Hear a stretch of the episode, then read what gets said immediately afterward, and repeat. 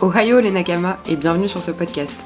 Si les termes de Rasengan, de Girford, de Ultra Instinct, de Toman, de Sasageyo ou encore du souffle de l'eau troisième mouvement te parlent, tu es au bon endroit. Je m'appelle Ségolène, et oui, comme Ségolène Royal. Je suis une otaku et tous les vendredis je te parle de manga. Alors enfile ton chapeau de paille et prépare tes kunai parce que là, ça va être plus ultra. Bonne écoute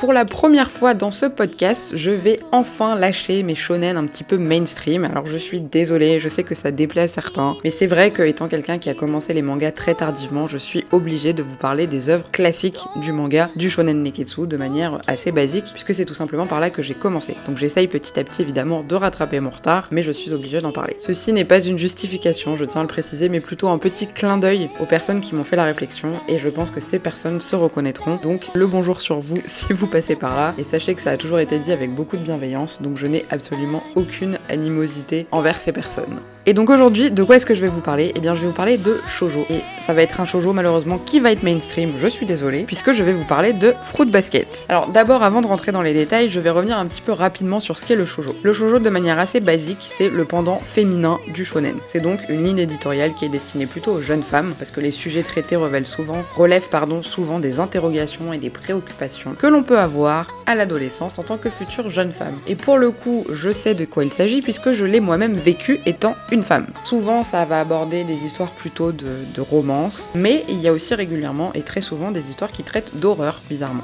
Je dois avouer que j'ai été assez surprise de constater que beaucoup d'hommes, beaucoup de garçons lisent du shoujo, parce que pour moi c'était vraiment un truc un peu cucu, un peu de, de nana. Et en fait, il y a beaucoup d'hommes qui en lisent finalement, et là je fais un petit clin d'œil à Max, mon copain Max du podcast PCF Manga, parce que Max aime beaucoup le shoujo, euh, Max aime beaucoup le shonen romantique, et Max est un grand cœur tendre, donc Max, je te dédie cet épisode de Fruit Basket. Pareil, je me suis rendu compte qu'il y avait beaucoup, beaucoup, beaucoup de filles, de femmes qui lisaient du yaoi. Alors le yaoi, pour le coup, c'est un genre narratif qui traite de romance entre des hommes.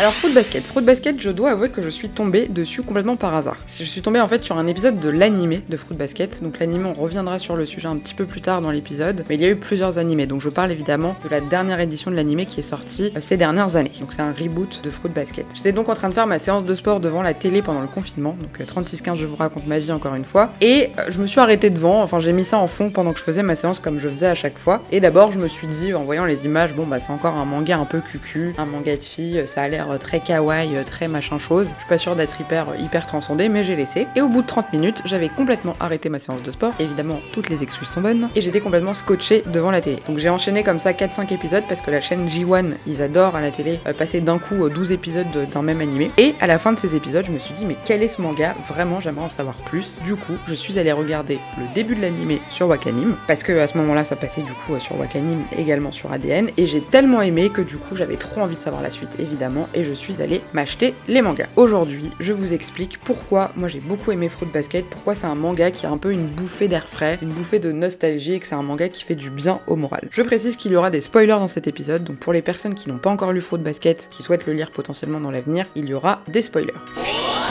Comme d'habitude, un rappel sur l'œuvre. Donc la mangaka c'est Natsuki Takaya, donc Natsuki Takaya, qui est une femme évidemment. La date de sortie, alors Fruit Basket ça a commencé par sortir chapitre par chapitre dans une revue japonaise appelée Hanato Yume et c'est sorti entre juillet 98 et novembre 2006, avant finalement d'être compilé en 23 volumes reliés. En la version française elle est publiée chez Akata Delcourt et c'est une version, et pardon, il y a une version perfecte qui est sortie en 2018 qui a condensé ces 23 tomes en uniquement 12 tomes. Donc c'est des tomes beaucoup plus épais moi, c'est cette collection-là que j'ai. Des tomes beaucoup plus épais, mais du coup, il n'y a que 12 tomes au lieu des 23 euh, de base. En ce qui concerne l'animé, donc comme je disais tout à l'heure, il y a eu un premier animé de 26 épisodes qui était basé uniquement sur les 6 premiers volumes de l'histoire, qui a été diffusé entre juillet et décembre 2001. D'ailleurs, il y a une version française de cet animé qui est disponible chez Déclic Images en DVD, pour ceux qui utilisent encore des DVD. Et il y a eu une nouvelle adaptation, donc un reboot, comme je vous disais tout à l'heure, qui a été diffusé entre avril 2019 et juin 2021, avec un total de 3 saisons sur Wakanim, sur ADN et en retransmission sur la chaîne J1. Alors, quelle est l'histoire de Fruit Basket? Fruit Basket, c'est l'histoire de Toru Honda. Donc, Toru Honda, c'est une lycéenne de 16 ans qui, après la mort de sa mère, a quitté la maison de son grand-père avec lequel elle vivait pour aller planter sa tente dehors. Et un beau matin, elle est découverte en fait un petit peu par hasard dans sa tente par un garçon de sa classe qui s'appelle Yuki Soma. Et Yuki lui apprend qu'en réalité, elle, a planté sa tente sur la propriété de sa famille. Donc, il lui propose de venir faire un tour chez lui. Il lui, présente son oncle qui s'appelle Shigure Soma. Et Shigure, du coup, est un petit peu apitoyé par cette jeune fille qui vit toute seule au fond d'un jardin dans sa tente. Il lui propose de venir s'installer chez eux et en échange qu'elle fasse les tâches ménagères parce qu'effectivement, c'est une maison où ils vivent que des hommes et ils sont pas très très doués pour les tâches ménagères et ils en ont bien besoin. Donc, évidemment, Toru, après des, milliers de remerciements et d'excuses d'avoir planté sa tente chez eux, accepte cet échange de bons procédés et du coup accepte de faire les tâches ménagères chez eux. Qu'elle va s'installer avec Shigure Soma, Yuki Soma et elle l'apprendra par la suite Kyo Soma. Donc, trois membres de la famille Soma. Donc, à la suite d'un concours un peu de circonstances malencontreux, Toru va découvrir qu'en fait cette famille cache un énorme secret qui est que 13 membres de cette famille sont maudits et sont possédés par l'un des 13 signes du zodiaque. Et oui, il y a 13 signes selon la légende et non pas uniquement 12 comme on peut le penser de manière assez naturelle. Et donc cette malédiction, ça fait que ces membres, ces 13 membres, sont dans l'incapacité totale d'être touchés par une personne du sexe opposé au leur, sous peine de se transformer en leur animal du zodiaque aux yeux de tous, mais ils peuvent également se transformer s'ils sont fatigués, s'ils sont malades ou s'ils sont par exemple sujet à du stress. Alors en général, ça dure que quelques minutes quand ils se transforment, mais malheureusement, quand ils se retransforment en humains et qu'ils récupèrent leur forme, leur apparence humaine, ils sont complètement nus. Donc c'est un petit peu gênant si ça leur arrive en public. Donc ils essayent au maximum évidemment de cacher ça aux yeux des autres, d'avoir une vie normale et du coup ils, évitent le plus possible les interactions avec d'autres personnes du sexe opposé. Toro va également apprendre donc euh, comment fonctionne cette famille, cette grande famille Soma. Elle va également aussi apprendre l'existence du chef de famille, Akito, Akito Soma, qui du coup est un personnage qui est assez étrange, qui est très sombre et qui, sont, et qui semble cacher de nombreux gros secrets et surtout qui a une énorme emprise sur les 13 membres qui sont possédés par les animaux. Rapidement, pour revenir un petit peu sur la légende des douze signes, alors je vais pas vous la refaire dans l'intégralité parce que ce serait beaucoup trop long, mais grosso modo, c'est l'histoire d'un dieu qui un jour a organisé une fête avec des animaux, donc euh, les 12 animaux du zodiaque qu'on connaît, plus le chat, parce qu'en fait de base il s'était lié d'amitié avec un chat avec qui il s'entendait très bien. Sauf que lors de cette invitation, euh, il a invité donc plusieurs animaux et dans ces animaux il y avait le rat, le rat qui était un petit peu jaloux de la relation que le chat pouvait avoir avec ce dieu. Et donc le rat a menti au chat en lui disant écoute la, la fête aura lieu à telle date et qui n'était pas la, la, date réelle, la vraie date que leur avait communiqué le dieu. Donc le chat n'est pas venu puisqu'il n'avait pas la bonne date et ça a été considéré comme un acte de trahison et du coup le chat été considéré comme un intrus et il a été complètement renié des animaux du zodiaque. Alors pourquoi est-ce que Fruit Basket c'est un manga vraiment sympa, c'est un manga qui fait chaud au cœur, qui, qui fait du bien, qui est vraiment agréable Alors déjà parce qu'il y a des personnages qui sont assez exceptionnels. Donc moi je trouve que c'est la première grande force de ce manga parce qu'il y a énormément de personnages. Donc déjà il y a les 13 signes, mais à côté il y en a plein d'autres. Et en fait c'est ces personnages-là qui donnent tout, tout, le contenu, toute la vivacité et la qualité de l'histoire. Donc déjà au sein de la famille Soma même, il y a plusieurs générations dans les fameux 13 membres. Donc déjà il y a un peu, on va les appeler les adultes parce que dans l'histoire c'est vraiment leur rôle de la famille Soma. Donc on va retrouver Shigure qui héberge Toru chez, lui, donc Shigure qui est du signe du chien, Kureno qu'on ne voit pas beaucoup parce que c'est un personnage qui a une histoire assez particulière qui est du signe du coq, Ayame qui est un personnage très excentrique qui est donc du signe du serpent, et Atori qui est un peu le sage de la famille, le plus responsable, qui a un rôle de médecin, qui lui est du signe du dragon. Alors fatalement c'est pas vraiment un dragon puisqu'en fait il se transforme en hippocampe quand il se transforme, mais bon ça c'est ce n'est qu'un détail. Ensuite on va voir les ados. Alors on va avoir euh, bah, le fameux Yuki, donc Yuki qui va rencontrer euh, Toru dans sa tente, qui est du signe du rat, le fameux. Avoir Kyo, donc Kyo qui est également qui vit également avec Shigure et avec euh, Yuki et qui est aussi dans la classe de Toru qui est le signe du chat. On aura Kagura qui elle est du signe de sanglier, donc Kagura qui est très très très amoureuse de Kyo du signe du chat. On comprendra plus tard dans l'histoire pourquoi elle a une si grande affection pour lui. Ensuite on a le personnage de Atsuharu, Atsuharu qui est du signe du bœuf. Atsuharu c'est un peu le beau gosse de l'histoire, donc il a des cheveux bicolores parce que quand il se transforme en bœuf il est moitié, moitié noir, moitié blanc. il a deux personnalités, le Dark Atsu et, le Atsu normal. Donc le Dark Atsu, c'est quand vraiment il est très Ensuite, on a Ritsu, Ritsu qui est du signe du singe. Alors Ritsu, c'est un jeune garçon, mais qui a tellement pas confiance en lui qu'il se déguise en femme. On a Rin, ensuite, qui est du signe du cheval. Rin, donc qui est très belle, très indépendante, très téméraire, qui a elle aussi une histoire un petit peu compliquée. Et enfin, on a plutôt ce qu'on va appeler les enfants. Donc on a d'abord Momiji, donc Momiji qui est du signe du lapin. Alors lui, c'est un petit peu un cas particulier, pardon, parce que pendant toute l'histoire, on pense qu'il a 10 ans, parce qu'il a un cara design d'enfant vraiment hyper mignon, genre avec des petits trucs avec des lapins, etc.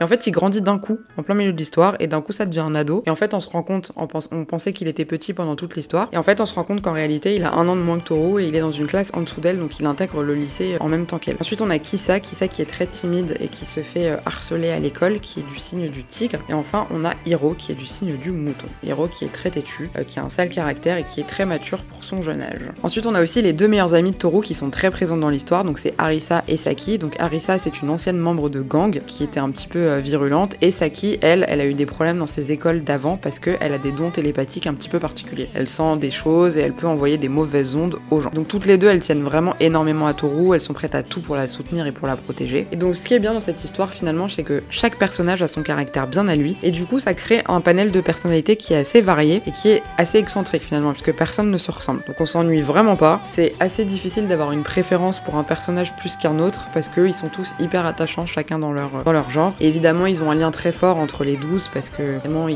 ils, partagent ce secret, ils sont un peu exclus par rapport au reste de la, famille. La famille Soma de base c'est une famille gigantesque qui ont une énorme propriété. Enfin, c'est même au-delà d'une propriété, on peut dire que c'est carrément un mini village où ils vivent tous ensemble. Donc chacun a sa maison, ses appartements, mais ils vivent tous sur la même gigantesque propriété. Et finalement, chaque personnage est un peu en proie à ses propres histoires, ses propres tourments, ses propres dilemmes. Ils essayent tous plus ou moins de se protéger les uns des autres. Enfin, déjà, ils essayent surtout de se protéger de la violence d'Akito, donc Akito, le chef de famille. Mais ils ont aussi chacun un petit peu leur raison personnelle de tirer leurs épingles du jeu. Que ce soit de l'amour, que ce soit un lien familial, que ce soit un lien affectif les uns avec les autres. Et ce qui est mignon aussi, c'est de voir quand même que les adultes des membres possédés veillent quand même un petit peu sur les plus jeunes et les ados aident les petits, etc. Donc c'est vraiment une ambiance assez famille qui est assez, euh, assez mignonne. Tout le monde se serre un peu les coudes à leur façon. Et puis évidemment, on a le personnage de Toru. Alors Toru, elle est tellement gentille, elle est tellement dévouée que elle pourrait en devenir un peu exaspérante, mais franchement, c'est pas le cas. Elle est très naïve au début de l'histoire, elle a du mal à faire le deuil de sa mère qui est décédée. Elle a parfois un côté un petit peu bébé, un peu gnangnan, genre maman si, maman ça, etc. Mais elle évolue beaucoup au cours de l'histoire et elle se départit jamais de sa gentillesse profonde. Elle prend beaucoup plus d'assurance, elle s'affirme beaucoup et elle suit surtout son objectif. Donc son objectif c'est vraiment de libérer la famille Soma de cette malédiction. Elle le perd jamais de vue et même si elle-même doit un petit peu se sacrifier pour y arriver, elle est capable de le faire. Donc au fur et à mesure de l'histoire et notamment du manga parce que dans l'animé c'est pas le cas, on en apprend un peu plus sur ses parents, l'histoire de ses parents et on comprend que finalement elle est vraiment née d'une union d'amour profond parce que c'était deux personnes qui ont vécu une très belle histoire euh, d'amour qui sont malheureusement décédées tous les deux, qui étaient complètement opposées puisque sa mère était aussi une ancienne membre de gang et son, frère, son père était euh, fils d'une bonne famille, euh, professeur, etc. Mais finalement, ils ont réussi à avoir cette jeune fille qui finalement ne fait que des choses bien pour les autres. Ensuite, on a l'humour, évidemment. C'est un manga qui reste relativement drôle. Enfin, moi, je sais que j'ai beaucoup ri. Alors, encore une fois, je sais que je ne suis pas forcément la meilleure personne et une grosse référence, parce que j'ai tendance à rire pour pas grand chose. Mais il y a vraiment des situations très drôles, puisque comme ils ont, il y a un ton quand même qui reste léger. Il y a des situations très rocambolesques, parce que Toro est quelqu'un de très maladroit. Elle a un don pour s'attirer un peu tous les ennuis du monde. Et puis, la vie dans la maison de Shigure. Alors, Shigure, c'est déjà un personnage particulièrement drôle lui-même. Il est complètement excentrique. Il est auteur, mais en même temps, il vit un espèce de. Enfin, plutôt la Dolce Vita, je dirais, parce qu'il vit très lentement. Il se lève à pas d'heure. Il est toujours le premier à regarder les jolies demoiselles et à se moquer de, Kyo et de Yuki. Donc, déjà, c'est un personnage qui est assez drôle et ça donne lieu, du coup, à pas mal de situations qui sont assez, assez amusantes. Parce qu'effectivement, Shigure, Kyo et Yuki ont été. Ils vivent pas au même endroit que le reste de la famille Soma. Ils ont été plus ou moins bannis de la propriété euh, familiale. Donc, ils vivent tous les trois ensemble avec Toro. Ce qui est bien dans cette histoire, c'est qu'il y a beaucoup de secrets et de mystères à découvrir. Donc, on n'est jamais à court de révélations dans l'histoire. Donc, en effet, alors là, ça va être un spoiler, donc faites attention.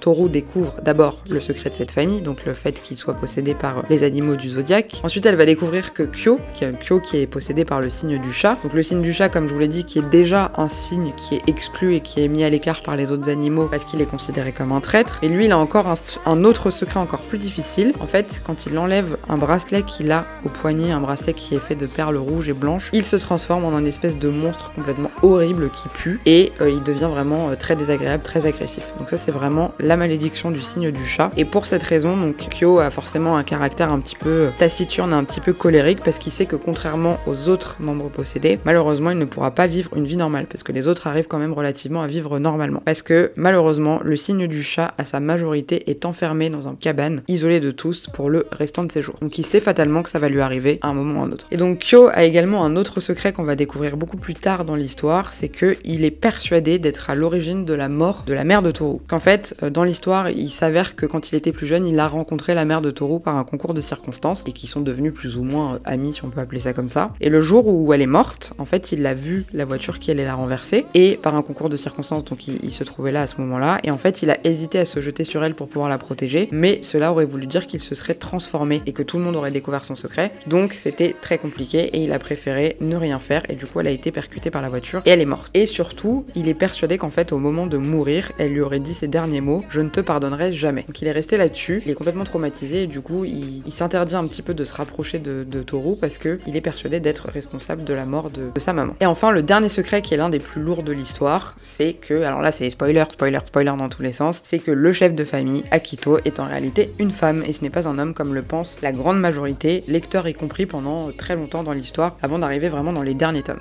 Évidemment, en bon shoujo qui se respecte, il y a des histoires d'amour. Donc l'histoire principale tourne évidemment autour de Toru. Alors Toru, elle est un peu pendant une bonne partie de l'histoire dans un espèce de triangle amoureux avec Yuki et Kyo, donc les deux garçons qui vivent avec elle. Donc ils ont tous les deux le même âge qu'elle, ils sont tous les deux dans la même classe. Donc elle va être elle-même un petit peu tiraillée par ce qu'elle ressent parce qu'elle est proche des deux. Et même nous les lecteurs, on sait pas trop au départ comment ça va se terminer. Jusqu'à ce que finalement les deux garçons eux-mêmes finissent par mettre au clair leurs sentiments à un moment de l'histoire. Donc Yuki va réaliser que lui en fait Toru il est pas amoureux d'elle, mais qu'elle lui apporte le même réconfort que le réconfort d'une mère. Alors c'est un peu bizarre quand c'est dit comme ça. Et même dans l'histoire quand il le dit c'est assez étrange. En fait ça vient de sa propre histoire parce que lui-même a reçu très peu d'amour, voire pas du tout de sa mère. Il faut savoir que dans Fruit Basket tous les parents sont un peu des gens horribles. Et donc en fait il va trouver ce réconfort en Toru et donc il la considère plus comme une version alternative de sa mère que comme une femme qu'il désire. Et inversement, Kyo va réaliser lui qu'il est profondément amoureux d'elle. Elle va finir par réaliser qu'elle est également amoureuse de lui, même si elle aura beaucoup de mal à se l'avouer, mais ça va d'autant plus renforcer du coup son envie de les aider, son envie de libérer cette famille de la malédiction, afin que justement Kyo, qui est donc du signe du chat, ne soit enfermé à sa majorité comme c'est prévu. Et il y aura également une petite histoire d'amour inattendue entre Arisa, donc Arisa l'une des meilleures amies de Toru, et Kureno, l'un des membres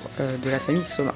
Il y a aussi une histoire d'amour-haine entre Shigure, donc euh, signe du chien chez qui vivent les ados, et Akito, le la chef de famille. Dans cette histoire, il y a des belles morales, comme toujours. Donc, comme dans un shonen, on va retrouver euh, les superbes valeurs de l'amitié, du dépassement, du travail. Dans le shoujo, on va retrouver d'autres jolies choses, comme par exemple l'acceptation de l'autre, l'acceptation de la différence. Il y aura aussi la notion d'amitié, évidemment, la notion de famille et la notion des liens, des liens sociaux, des liens personnels de manière générale. Toru, c'est un personnage qui, par sa grande gentillesse, un peu à la manière de Naruto. Et oui, j'ai réussi à caler Naruto, même dans un épisode sur Fruit Basket, ou d'un Tanjiro dans Demon Slayer. Elle va réussir elle a cette capacité de rallier les gens un peu à elle. C'est des gens qui facilement vont s'ouvrir à elle, vont se confier, et surtout, elle va surtout souhaiter qu'ils finissent heureux. C'est vraiment quelqu'un en taureau de profondément gentil, de profondément beau. Le meilleur exemple, c'est par exemple quand elle va être confrontée à Akito, parce que Akito évidemment va être folle de jalousie quand elle va découvrir que Toru s'est rapproché de tous les membres et que qu'elle essaye de les, de les de briser cette malédiction. Akito, c'est un personnage qui est vraiment un concentré de violence, de haine, de, de frustration. Elle est sadique, elle est très violente avec les avec les autres, mais on se rend rapidement compte quand on comprend son histoire en fait, elle cache une âme qui est complètement meurtrie et qui ne demande qu'à être rassurée, qu'à être aimée, qu'à être, à être protégée. Et donc, quand Toru lui va lui proposer de devenir son amie, au début, elle la rejette évidemment parce qu'elle ne, connaît que ça, le rejet, et elle n'a confiance en personne. Mais finalement, elle va accepter et ça va être pour Akito le début un petit peu de sa transformation, de son acceptation d'elle-même et du retour, on va dire, vers la lumière. Et par la même occasion, eh bien, forcément, la fin de la malédiction des signes.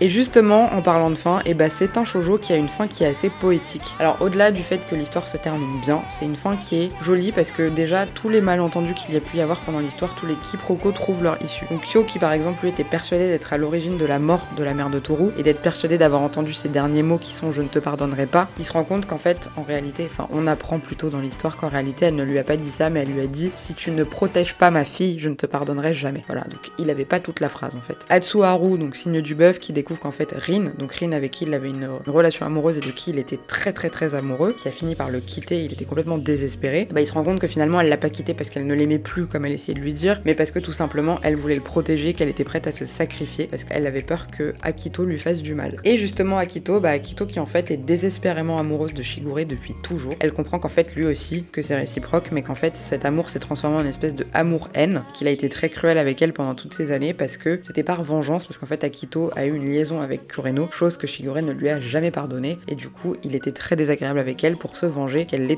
avec Kureno. Vraiment des histoires amour, gloire et beauté. Et surtout, on découvre que depuis toutes ces années qu'en fait la légende des signes du zodiaque a été mal interprétée et que le signe du chat en fait n'avait jamais trahi personne et qu'au contraire était, euh, était plutôt un, signe bienveillant. Et évidemment, l'histoire se termine bien, tout le monde trouve son happy ending. Donc ça c'est assez sympa quand on est très friand des fins qui se terminent bien comme moi. C'est un manga qui est très appréciable. Si je peux me permettre de donner un petit avis personnel, moi je trouve que la deuxième version de l'anime, donc ce fameux reboot dont je vous parlais, a quand même grandement sublimé les dessins originaux de l'œuvre. Parce que tout comme certaines personnes vont affirmer que les dessins de Demon Slayer sont bien moins jolis que la version animée, je trouve que c'est un peu aussi le cas dans Fruit Basket et que cette deuxième version est une vraie réussite et que ça a apporté une vraie plus-value au dessin du manga. Par exemple, dans le manga, il y a plein de fois où j'étais pas trop sûre de qui était qui parce que les personnages se ressemblaient beaucoup et qu'il n'y avait pas forcément un cara design très distinctif qui permettait de faire la différence entre les personnages. Mais encore une fois, cela ne reste que mon avis et cela n'enlève en rien le fait que c'est une œuvre que j'ai adorée et que c'est pour le moment le seul shoujo que j'ai lu. Et il faut savoir également que l'auteur a prolongé un petit peu cette nostalgie puisqu'elle a réécrit une suite sous la forme d'une espèce de petite série ultra courte de uniquement trois tomes qui s'appelle Fruit Basket Another. Et même si j'ai été très contente de retrouver les personnages, l'ambiance de Fruit Basket, je trouve que cette suite n'a pas forcément d'énormes valeurs ajoutées parce que déjà elle met pas mal de temps à poser le décor et grosso modo bah, l'histoire c'est que ça se déroule des années après, Toru et Kyo ont eu un enfant, un garçon, plusieurs enfants et tous les membres de la famille Soma également euh, se sont tous mariés ont tous eu des enfants et vraiment ça fait un espèce de reboot, on prend les persos et on, recommence.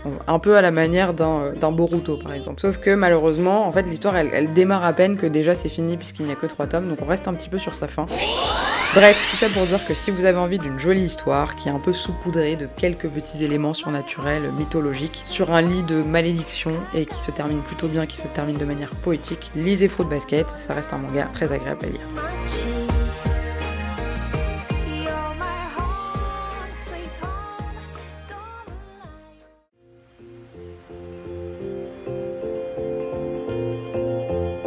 Merci pour ton écoute, j'espère que cet épisode t'a plu. Pour que je puisse devenir la Okage du pays du podcast, n'hésite pas à me mettre une note ou un commentaire sur ta plateforme d'écoute. Ça me donnera évidemment du ki et du chakra pour préparer la suite. Sayonara et à vendredi pour un prochain épisode.